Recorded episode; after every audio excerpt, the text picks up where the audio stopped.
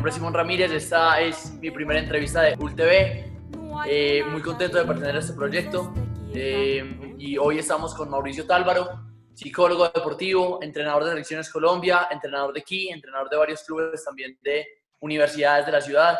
Mauro, bienvenido, gracias por, por estar acá y por aceptar nuestra invitación. Eh, Simon, no, a vos, a vos por la invitación y, muy bacano por esta iniciativa que están empezando. Eh, Gracias, Mauro. Me siento muy honrado por la invitación y poder contribuir en algo como a este gran, esta gran iniciativa que tienen. Genial, Mauro, muchísimas gracias. Bueno, Mauro, lo primero es a ver si nos querés contar un poquito de vos eh, y ya después iniciamos con las preguntas. a ver si nos contás cuánto llevas jugando y ya así iniciamos pues con las preguntas.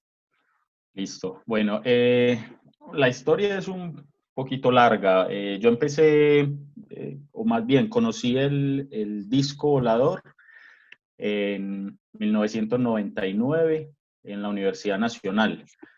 Em, hay un grupo en Medellín que juega desde los 70 Se reúnen, em, conocieron el deporte por alguien que llegó de Estados Unidos en un colegio uno de, esos, eh, de esas personas que lo conoce va luego con los años a la universidad, se vuelve profesor, eh, transmite lo que conoció a unos estudiantes y se reúnen a jugar eh, algo parecido al Ultimate, sin límites, algunas reglas sí se mantenían como de las, de las que hoy conocemos, algo muy lúdico, muy bacano. O sea, yo lo conocí en la Nacional de ese grupo que jugaban los sábados en, en Bolivariana, los eh, martes, creo, eh, eh, en semana en general, pues en, la Nacional. Y me encantó. Yo toda la vida he practicado deporte. De los cinco años no me dejaban dormir por meterme a una piscina, una pista. Y cuando me mostraron esto unos compañeros, unos amigos, no me encantó. Me encantó y ya me quedé jugando. Luego en el 2000 en una época donde quería jugar y en la nacional están en examen y no aparecía nadie para jugar, entonces yo, bueno, yo estudiaba en la, en la Antioquia Psicología y con un amigo que, eh, que lo conocí por cosas del destino, eh, Juan Montoya, le decían el nene, él fue el fundador de UFO, luego en Río Negro, me copió, me copió la idea, súper engomado, me presentó más gente que luego fueron los compañeros con los que iniciamos Cuata. Eh, y ahí inició todo, ¿cierto? De hecho, ahora en agosto que viene, vamos a cumplir 20 años de, de, armar ese primer equipo en Medellín ya con, de último y competitivo, con más o menos las reglas que hoy conocemos. O sea, estos, este año es de celebración, lastimosamente. Y de hecho teníamos algo planeado muy bacano para los máster y para esa primera generación. Y bueno, lastimosamente por todo lo que pasó, se nos cayó esto. Entonces, bueno, desde el 2000 y, y de ahí en adelante hasta, hasta ahora, pues metido con, con el Ultimate. Mauro, muchas gracias. Me voy a volver un poquito y te quiero preguntar, ¿qué hiciste antes de, de jugar Ultimate? ¿Qué hacías antes? ¿Qué deporte practicabas? Bueno, yo, el, el, deporte que más me gustaba a mí era el fútbol, ¿cierto? Fútbol y luego fútbol de salón. Eh, cuando salí del colegio, luego entré a la universidad, fui al equipo de la Universidad de Antioquia de fútbol de salón, eh, pero practiqué baloncesto, judo, hockey subacuático, polo, clavados, eh, atletismo. De hecho, como te decía, no había una unas vacaciones donde mis padres no me metieran algo. Entonces ahí fui conociendo muchos deportes y, bueno, eh, no sé por qué, porque, bueno, sí sé, por cosas del destino no terminé estudiando educación física, sino en la nacional una ingeniería, luego me aburrí, obviamente, eh, no era lo mío y me metí a estudiar psicología y en esa época empecé a practicar antecitos de, de conocer el frisbee, eh, deportes de aventura. Entonces eh, participé en varias competencias cuando estaban empezando aquí en Colombia, competencias de aventura de esas de 500 kilómetros en cinco días, de bicicleta, caminada, canotaje. Eh, ahí fue que ya, mejor dicho, el último me sacó del resto y me dejó solamente jugando Ultimate, aunque uno de mis pasatiempos favoritos es caminar. Morral al hombro, cinco días de montaña arriba y hágale. Eh, y bueno, y la bicicleta y, cada, y lo que se puede hacer cuando el, el Ultimate deje, eh, siempre, siempre le hago. Qué nota, qué nota. Mauro, muchas gracias. Siguiente preguntita. ¿Cómo y cuándo fue tu primer contacto con un disco? ¿Cuándo fue la primera vez que lanzaste o quién te, quién te llevó, quién te invitó? Yo, siempre considero que es muy importante como los nombres de, de esos primeros, ¿cierto? por ejemplo, en mi caso, los primeros que me, me invitaron a jugar. Eh, hay uno todavía que sobrevive de, de, esos primeros que me acuerdo, pero el que me, el que me, me invitó se llama Samuel Gómez. Eso fue en el 99, principios de año de, de 1999, en la Universidad Nacional. Él era compañero de deporte mío, ¿no? él estudiaba otra ingeniería eh, pero nos conocimos practicando artes marciales eh, y eh, viajábamos juntos también, morral al hombro, a conocer parques naturales y el hombre algún día ve, estoy jugando algo, ¿querés jugar? Y yo, ¿qué? ¿Qué estás jugando? Algo, algo con frisbee, parece a fútbol con frisbee. Yo, vamos a jugar fútbol con frisbee, ahí me quedé. Y ahí conocí a gente que todavía juega, pero freestyle.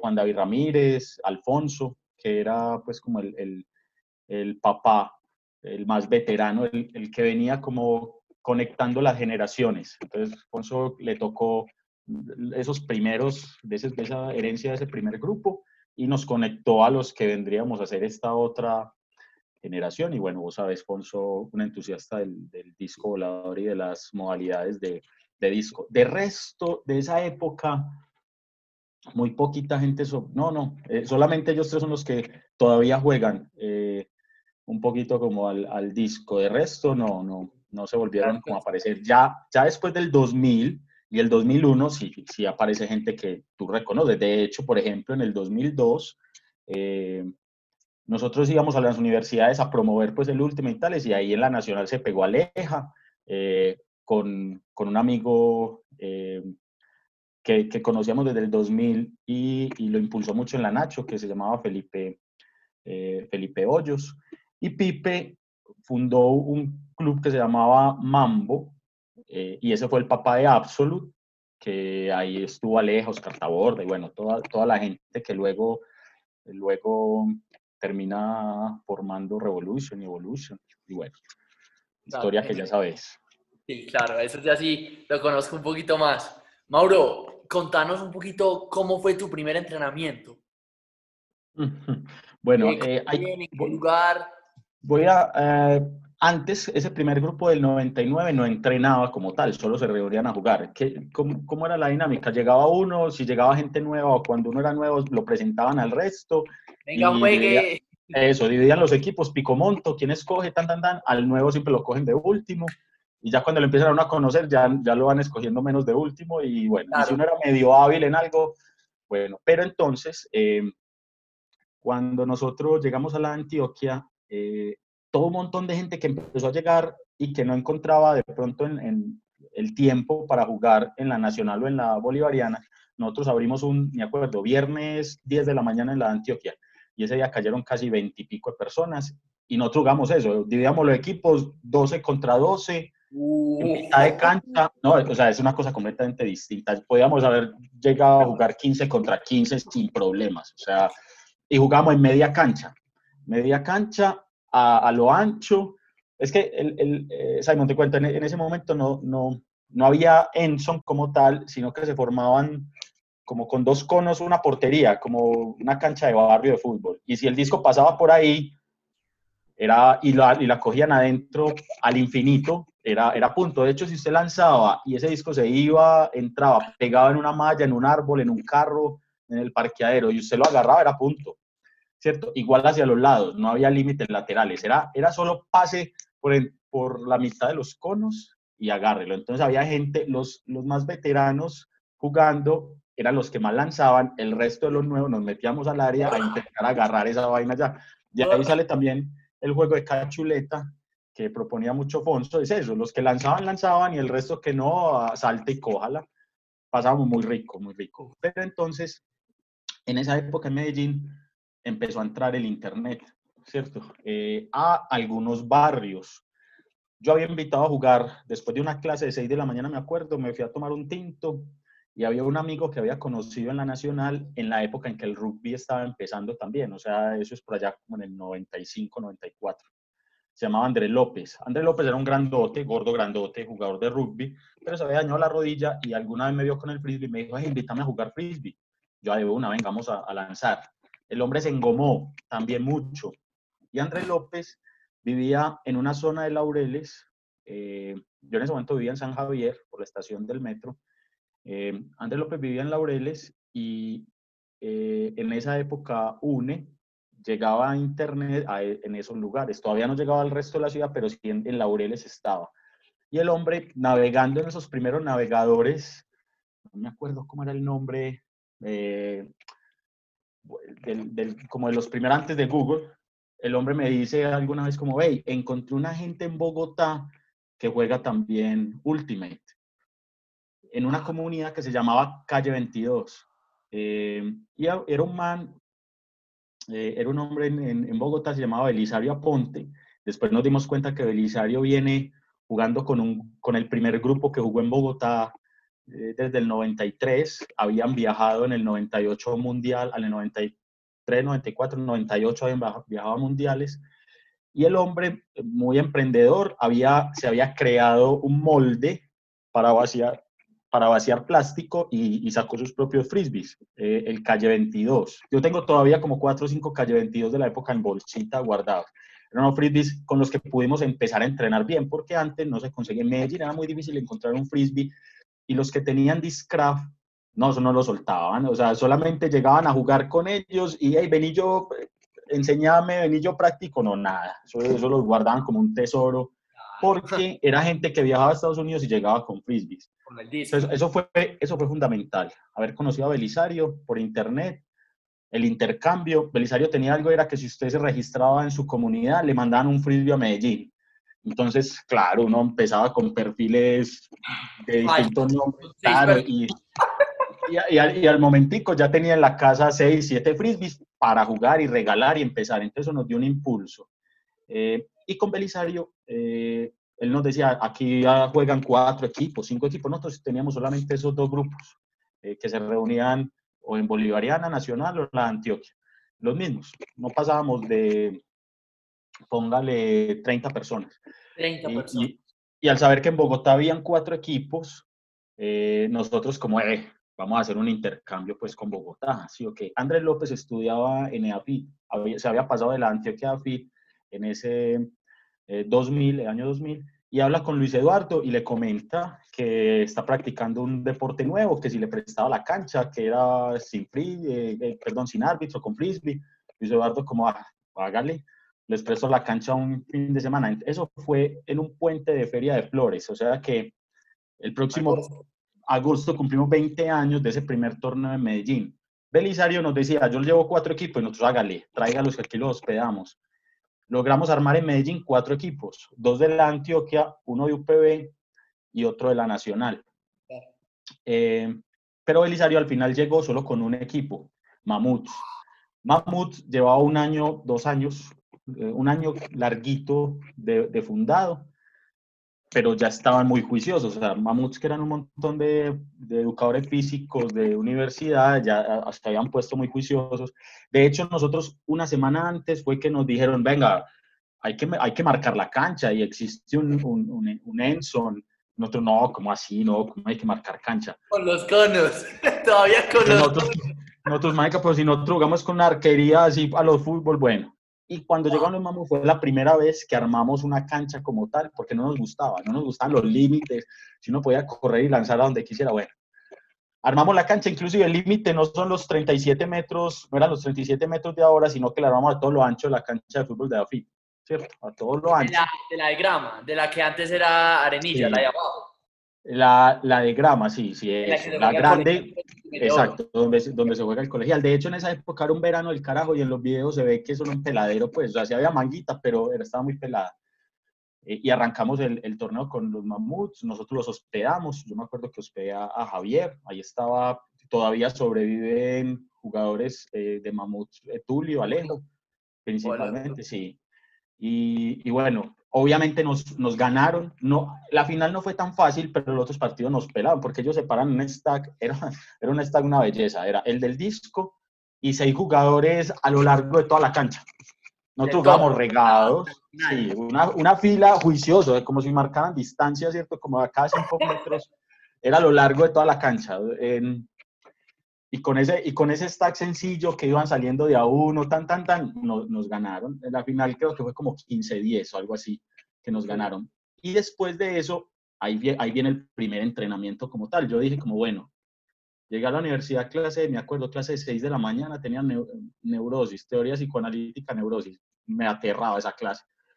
Y a las 8 teníamos el entrenamiento. Nosotros cuando nos ganaron dijimos, bueno, hagamos una cosa. Los que estudiamos el que vamos a sacar un equipo para ganarle a Mamuts. Sí, ok. Y el resto era como así. Armen su universidad de sus equipos también, porque ya tenemos que ponernos juiciosos, qué pereza que nos ganen los rolos. Y entonces eh, yo, me senté, yo me senté en la clase y, y yo como que eh, esta gente como se paraba, tanta, me, me, habían comentado que llamaba Stack y yo, bueno, Stack. Y empecé, bueno, este, este man salió así, este man así, y empecé a pensar en el Stack y a sacar ejercicio. Al practicar deporte toda la vida me daba como fácil entender cómo hacer ejercicios. Cuando llegamos a ese primer entrenamiento, ¿cierto? Eh, yo les dije, bueno, ¿quién ha practicado deporte antes para que haga un calentamiento o algo? Nadie. Había uno que había jugado baloncesto, otro había montado patineta, y el resto no habían hecho nunca deporte en su vida. Y yo, ay Dios, bueno, entonces yo hago el calentamiento. Y desde ahí seguí haciendo todos los calentamientos hasta ahora. Y les puse el primer ejercicio. Bueno, vamos a pararnos en fila, sale el primero para acá, y ahí empezamos a crear cosas. Ese fue el primer entrenamiento en la Antioquia. Luego eh, ese equipo lo llamamos Cuatá, que es el nombre había un, compañero que era indígena del Baupés, Otto, Otoniel, eh, Otoniel Ramírez, Macapa en su, en su lengua, le, el nombre era eh, Macapa. Macapa, cuando nos reunimos a crear, a, pensar cuál era el nombre para el equipo, él dijo, hay un mono en, en, mi tierra que no tiene cola, se llama el Cuatá, y le pusimos Cuatá. Y en, eh, viajamos a Bogotá en octubre de ese año, Cuatá y otro equipo que era como el resto del mundo, los que se quedaron sin equipo armaron uno que llamaba Porra Caimanera. Mm, ahí estaba Fonso, estaba Pablo Azul, estaba Juan David, los, los que no estaban en la Antioquia formaron ese equipo y fuimos a jugar un torneo con los de Bogotá. Con, eran como seis equipos. En ese momento estaba, me acuerdo, eh, Daga, Pistones, estaba Mamuts, y bueno, muchos de los jugadores hoy máster viejos como Choco y todo eso en ese, en ese torneo los conocimos. Entonces, ese fue como el origen de los primeros entrenamientos en, Medellín, con Cuata. Genial, Mauro, uf, brutal, en serio. Mauro, y bueno, ya empezaste a entrenar, empezaron a jugar contra Bogotá, empezaron a viajar más. ¿Vos reconoces algún momento en el que sea decisivo que vos digas, yo quiero, pues madre, seguir con el Ultimate? O sea, un momento así clave que vos digas que, que te cambió, o sea, sí, que, que, te pudo haber cambiado la vida con un rumbo más hacia el Ultimate Frisbee. Bueno, eh, Simon, nosotros en el 2000, bueno, súper engomados, o sea, cuando nosotros empezamos a entrenar, de hecho, de hecho, cuando empezamos a entrenar y fuimos a Bogotá, no le ganamos sino a un solo equipo, perdimos el resto, pero siempre muy reñido. De hecho, ya con Mamuts quedó súper reñido ya, o sea, porque entramos todos los días, todos los días. Ahí me empezó una goma impresionante. Yo estaba terminando la carrera eh, y solo tenía como trabajo de grado, una que otra materia y, y prácticas. Entonces, a los, en los años siguientes, prácticamente dejé de estudiar por jugar.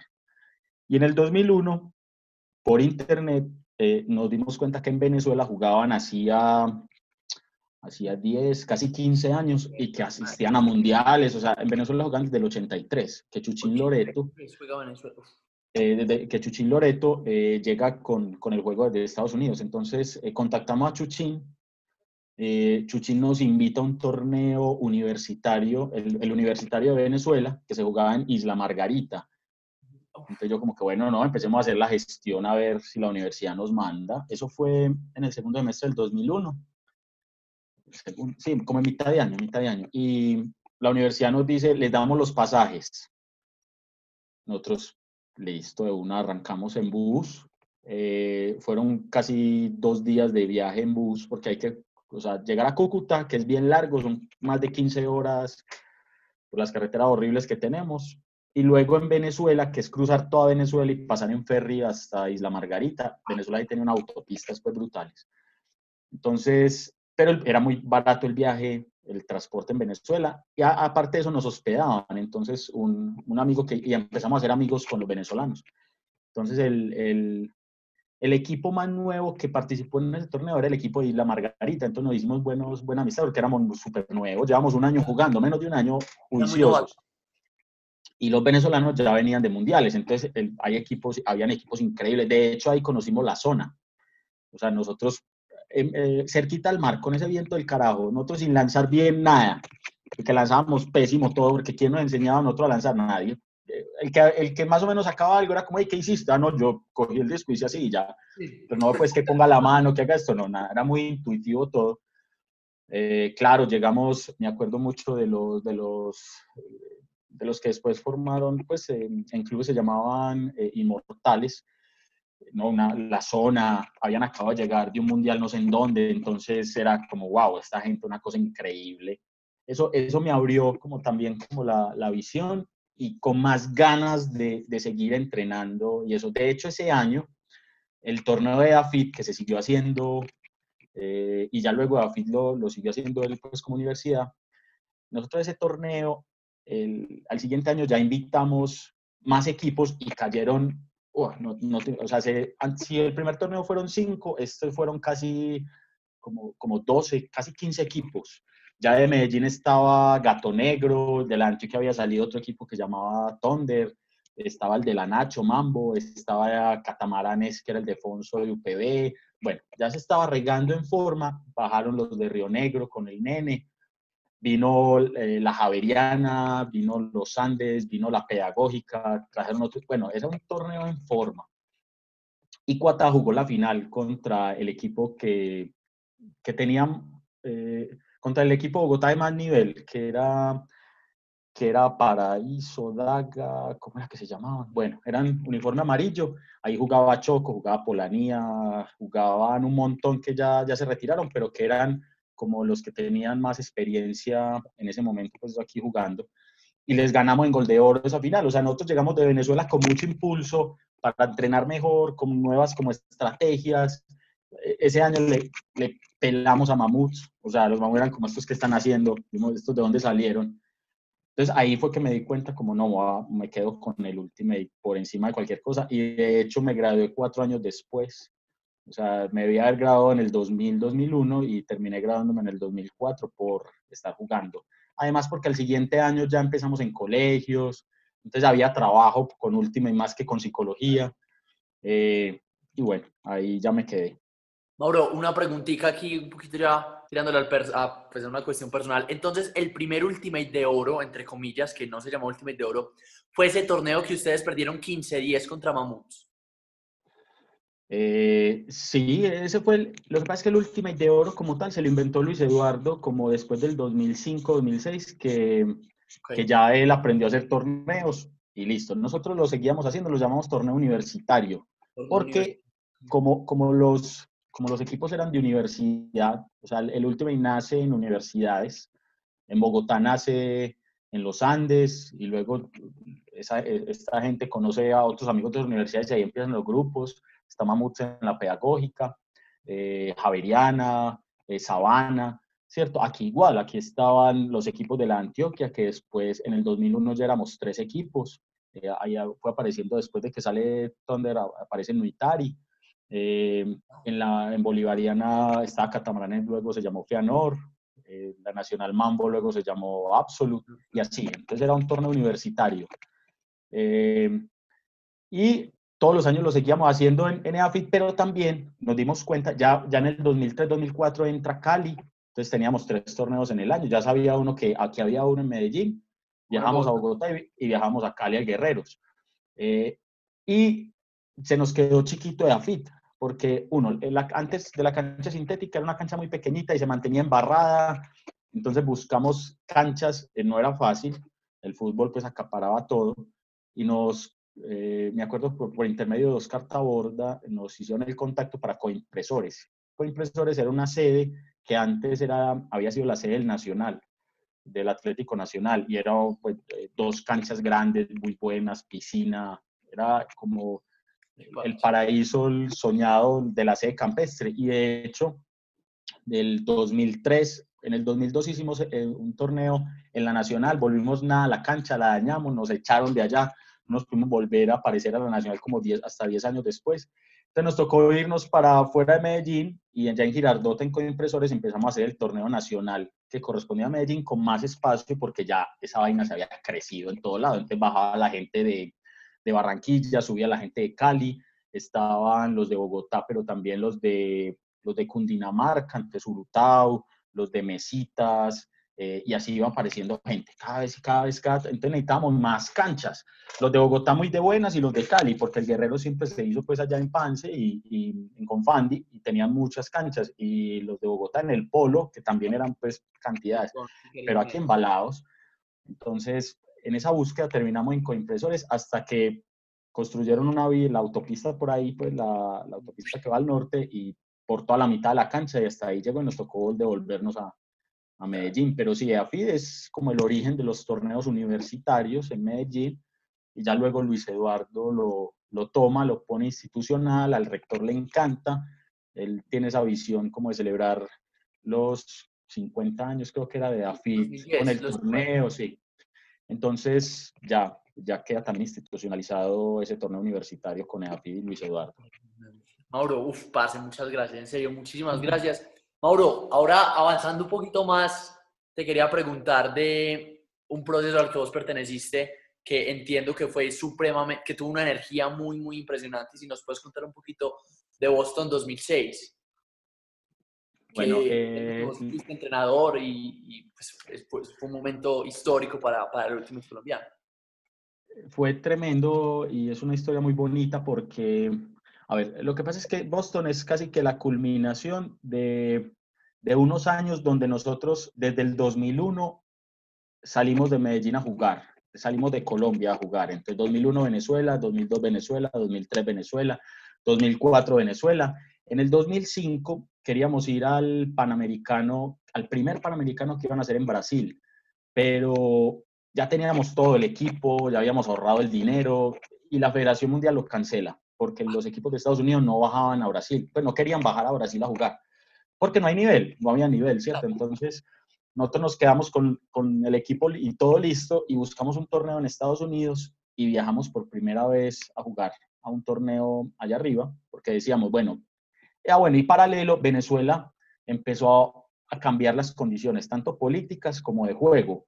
Entonces, eh, y de juego era que esta gente perdió el norte completamente, el espíritu de juego, entonces ya iba uno y lo aporreaban, lo agarraban, te pegaban, o sea, una cosa muy maluca, y a nosotros no nos gustaba eso, nosotros siempre muy, como muy, muy en la línea del espíritu de juego y como debería ser, entonces ya no, ya no pasamos bueno con Venezuela y nos dijimos, no, vámonos para Estados Unidos, que es donde debe estar el nivel, y allá en Estados Unidos jugamos en el 2005 en Sabana y conocimos mucha gente nos abrió la cabeza también como el movimiento y ahí fue que nos dimos cuenta que nada, había que apuntar era a Estados Unidos, ¿cierto? Si queríamos como ir mejorando. Eh, en el 2003 eh, yo conozco a Mauricio Moore eh, por intermedio de un amigo que, que, nunca terminó jugando última y dejó Juan Moore. O sea, el amigo era el que nos hacía los uniformes de Cuatá en el 2002 y conocí a Moore me invitó a una finca que le enseñara a los amigos de él a jugar y ahí estaba Moore. Moore se engomó también, Moore, siempre un gomoso en los deportes, se engoma, se, se engancha con Cuatá. Y en el 2005 ya Moore había organizado con la gente, él practicaba hockey subacuático, llevarlos a Canadá. Entonces el hombre también tenía la, claro cómo viajar y empezamos a pensar, bueno, ¿qué hacemos? ¿Qué hacemos? ¿Qué hacemos?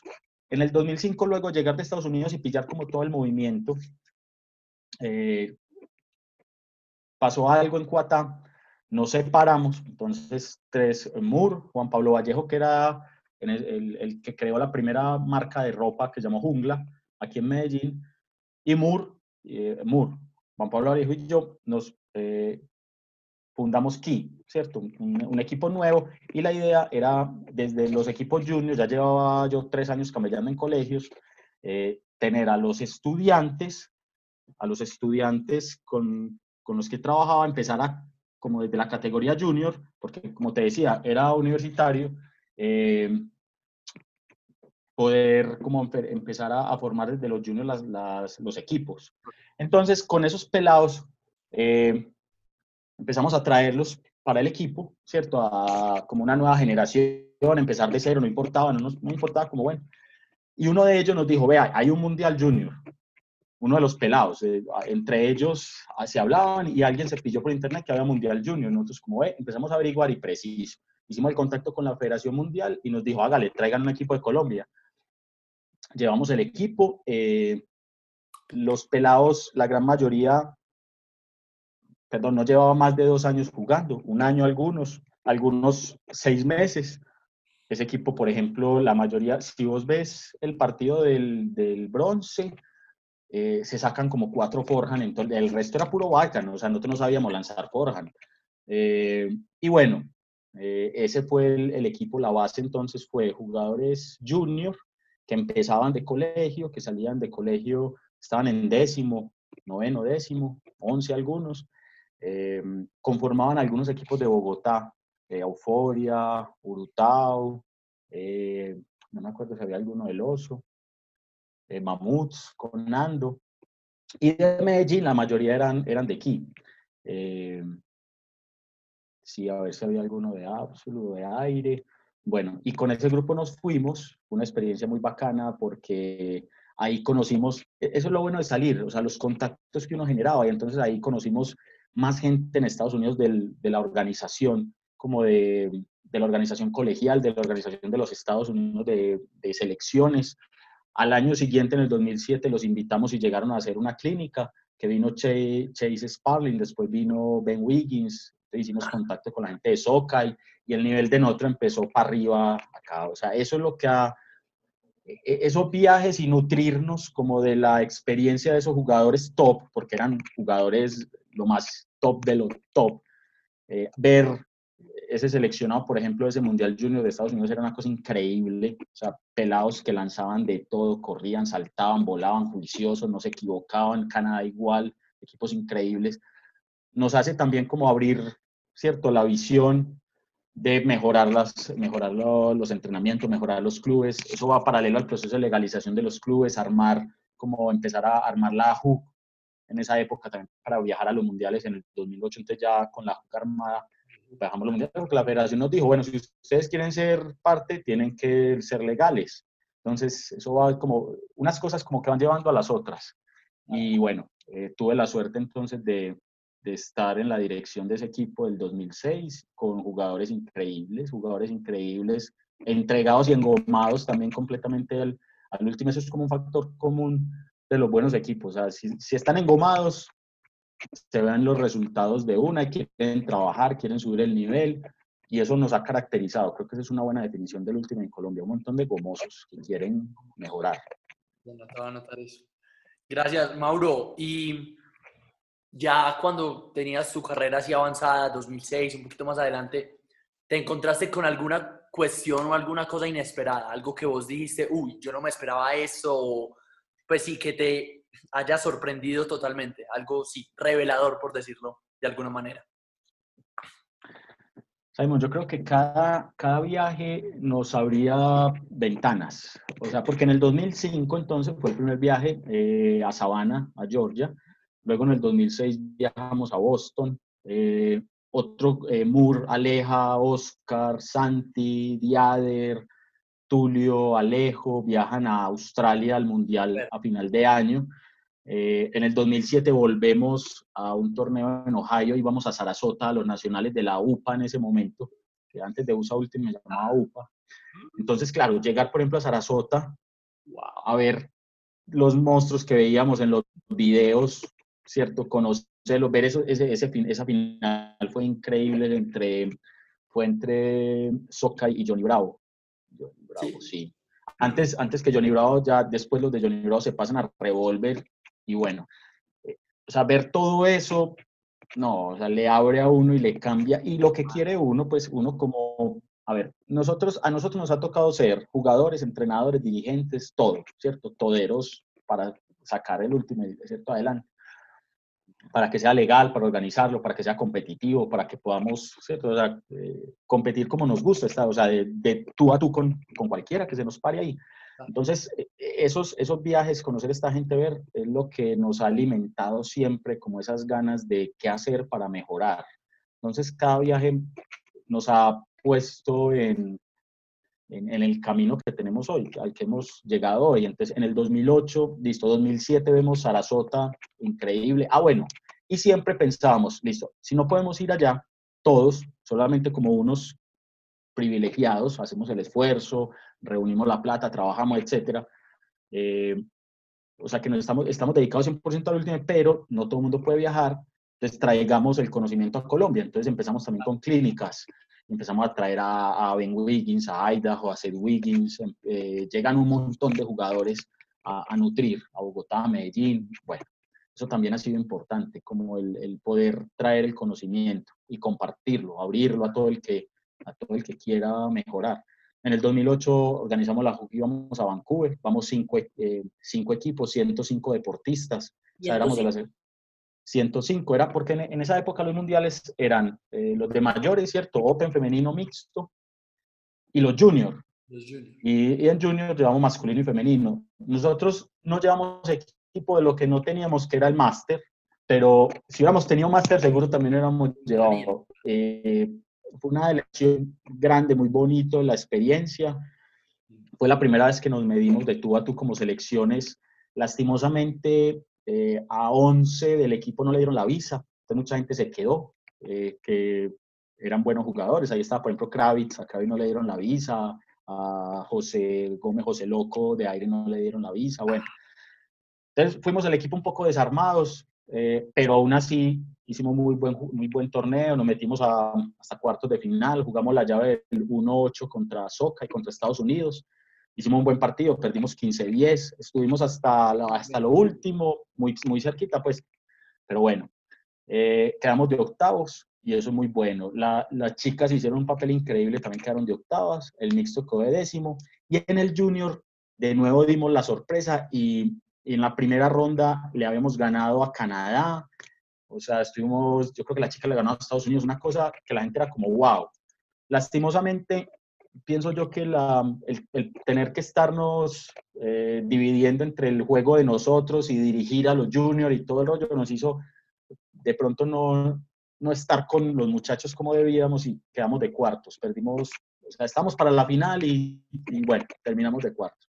En el 2009 fuimos al SC, eh, en el 2010, sí, con Key, pero era, era casi mismo equipo de Colombia, solo que con más de equipo, o sea, estaba, estaba Choco, estaba Fanador, estaba, eh, estaban los de Euforia, estaban los de Mamut, estaba Tulio, o sea, era un, un equipazo completo. De hecho, en ese, torneo eh, estuvimos, perdimos por dos puntos con Revolver, le ganamos a Furious, eh, le ganamos a Clapham de, de Inglaterra, bueno, era, éramos, éramos buenos, éramos buenos, solo que de una u otra forma la preparación que hoy tienen las elecciones es muy distinta a la de hace 12 años, ¿cierto? Eh, apenas estamos empezando a hacer gimnasio, a hacer trabajo de pesas, ah, y el juego que nosotros tenemos acá, la comprensión del juego, de todas maneras está muy en primaria comparado con esta gente que lleva tantas décadas jugando, entonces claro, ellos no leían de una el juego a nosotros. Claro. Entonces el primer tiempo siempre muy ahí, pero ya sabían, ah, bueno, estos armadores arman así, los cortadores cortan así, esto no quiebran, eh, no tienen largos tan buenos, marquémonos así, tan, nos aprietan, nos ajustan y pasan por encima. Pero entonces eso también lleva como a, que los entrenadores empecemos a, a, mejorar, ¿cierto? Eso es como, como eh, la teoría de Darwin, o sea, hay que evolucionar, adaptarnos y nos hemos, pues, eh, creo que destacado como en eso. Y bueno, ya en el 2010 viene la medalla que tiene Moore con, con las chicas, la medalla de oro en, en Junior. Eh, ya, ya luego vamos en, en sub-23 y perdimos la de bronce en, en, gol de oro contra un partido, hombre, eh, contra Alemania, en, en, World Games, la destacada actuación en Cali. Entonces ya empezamos también a, a tener eh, desarrollos eh, tácticos, desarrollos físicos, a entender el juego mucho mejor y empezar a competir con, de tú a tú como te ha tocado a vos en los juniors, en, en donde ha salido, que competimos de tú a tú. ¿Sí o qué? Sí, Mauro, gracias, gracias, hermano. Mauro, ¿alguna vez, bueno, sí, entiendo que en 2003 y en 2004 decidiste ir con el Ultimate, o sea, así súper firme. ¿Vos consideras que arriesgaste algo o tuviste algo que poner en una balanza en la que tomaste la decisión del Ultimate para poder, pues, para haber logrado lo que el entrenador y el jugador que sos hoy? Bueno, yo no, no me arrepiento de ninguna decisión que tuve, ¿cierto? Pues como a nivel profesional, sobre todo porque uno resigna, a ver si uno le quiere dedicar, si uno quiere ser bueno en el deporte, tiene que dedicar tiempo. Y como te digo, al ser entrenador, dirigente, jugador, todo, pues eh, el, deporte lo absorbe a uno casi que el 100%. No me arrepiento porque he viajado, he conocido Europa, Estados Unidos, he conocido gente increíble, eh, formé una familia, eh, un, hogar, ¿cierto? Entonces, por ese lado, eh, pasan más como las satisfacciones que cualquier otra cosa. Y el, desarrollo personal es muy importante, inclusive, a ver, de pronto, eh, si yo pongo en una balanza, o si en algún momento puse esa balanza, no lo dudé, ¿cierto? No dudé en que el último era el camino. Además, porque, bueno, hay algo que no, que no he hablado, pero para nosotros siempre fue muy importante y era paralelo como al deporte, era el trabajo que podíamos realizar con el último en la parte social. Entonces, sí. yo tuve la, la, suerte, ¿cierto? El destino me puso frente a unas personas que tenían la, la, el poder de decisión en el INDER para meter el último como parte de las escuelas populares. Entonces, cuando a mí me contactan, me dicen, Mauro, queremos meter el último allí, eh, ayudarnos pasando, nosotros no conocemos nada de Ultimate, eh, para hacer como toda la parte metodológica todo, yo listo, me senté con ellos y eso fue en el 2003, en el 2004 empezaron las escuelas populares con dos experimentos, porque ellos lo, lo, lo llamaban así, en las zonas más difíciles de Medellín. Entonces me decían, si el último funciona, lo vamos a poner en las dos zonas más duras y tiene que mostrar resultados. Si eso es verdad, tiene que funcionar. Y claro. también hubo una suerte porque los entrenadores que llevaron fueron muy conscientes de lo que estaban haciendo y fue Oscar en Moravia y, y Juan Esteban García en El Salado. Y de Pata. eso, eh, no, el Pata es Gabriel Jaime, okay, Pata sí. llega después. Eh, le decíamos, eh, a Juan le decíamos el cono, el cono mordido. El cono, esa es otra historia. Bueno, eh, Juan hace un excelente trabajo entonces con el Salado, Oscar con Moravia. Oscar saca un equipo, un, jugadores increíbles de Moravia. Eh, Juan tiene a Gina, por ejemplo. Gina sale de ahí del Salado. Entonces, al ver hoy la, cómo le cambió la vida el último y a, a, a, esos peladitos, a esos chicos en escuelas populares, cómo nos nutrió a nosotros, porque nosotros en universidad listo, estábamos ahí, pero en cuando empezaron los colegios, los colegios de Medellín que tienen canchas son los colegios privados, ¿cierto? San Ignacio, eh, benedictinos, eh, Las Vegas, eh, Montessori, bueno.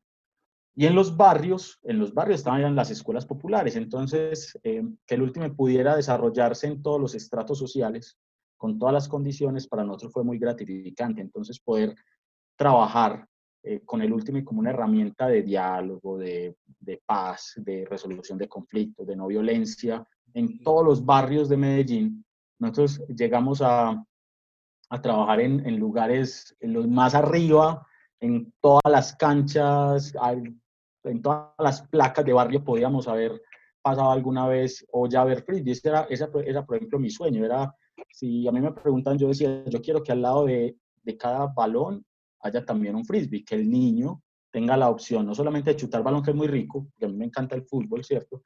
Sino también de lanzar frisbee. Y ese sueño llegó a estar muy cerca cuando llegamos a tener casi 17 escuelas populares en Medellín. Eso era una cantidad de, de, niños y niñas jugando, un montón de instructores, gente de última, jugadores de última metidos también como en eso. Entonces eso, eso no compensa, o sea, en una balanza nunca nada va a compensar eso, ¿cierto? Esa gratificación como personal de todo lo que se construyó con el último y el espíritu de juego eh, y la oportunidad que le dio a muchas personas en Medellín de salir adelante. Y bueno, eh, ahora tenemos a de las mejores jugadoras del mundo que salen de escuelas populares, entonces eh, eso compensa lo que sea.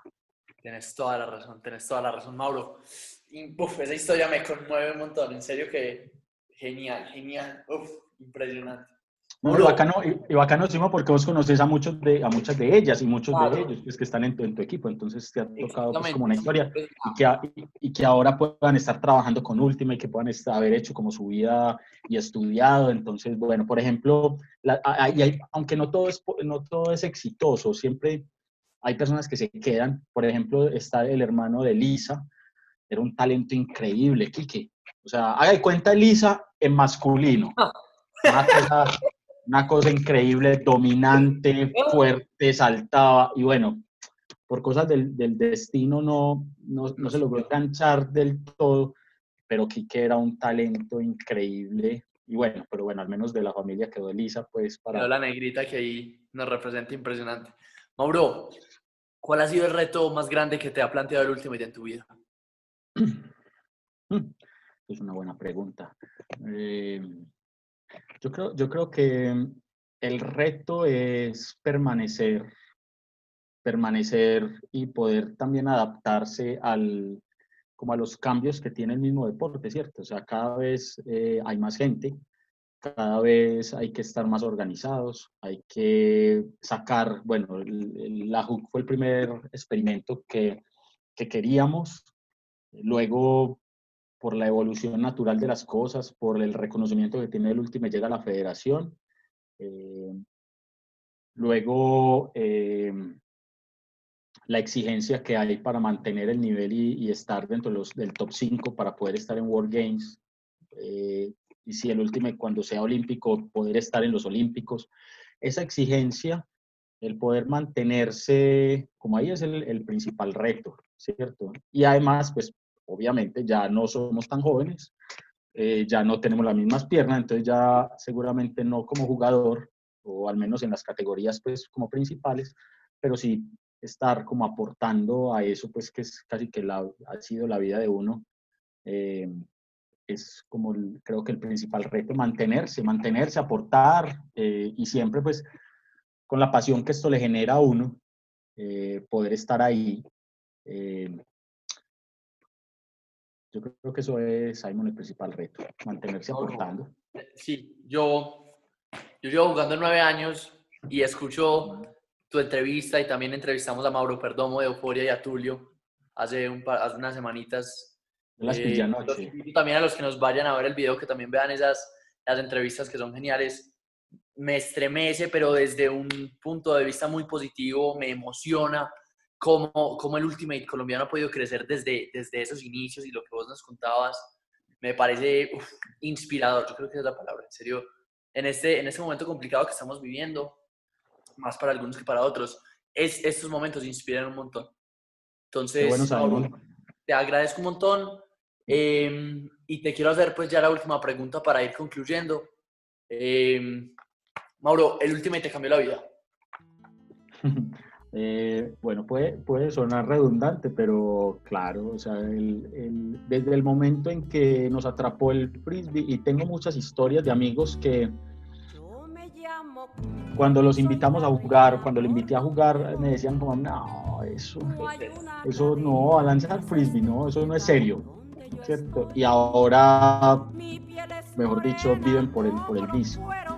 Eh, el, el tiene algo, el disco volador, el, el, frisbee tiene algo mágico, algo, algo raro que nos atrapa, ¿cierto? Nos atrapa. Yo, cuando a mí me preguntan qué es lo que más me gusta del frisbee, yo digo como verlo volar, ¿cierto? Cuando él, vuela y gira, hay algo como hipnótico ahí, ¿cierto? Eh, ya luego, ya luego el último y como tal, eh, la dinámica que tiene, como esa exigencia que nos pone el espíritu de juego de, ser como impecables, honrados, honestos, responsables.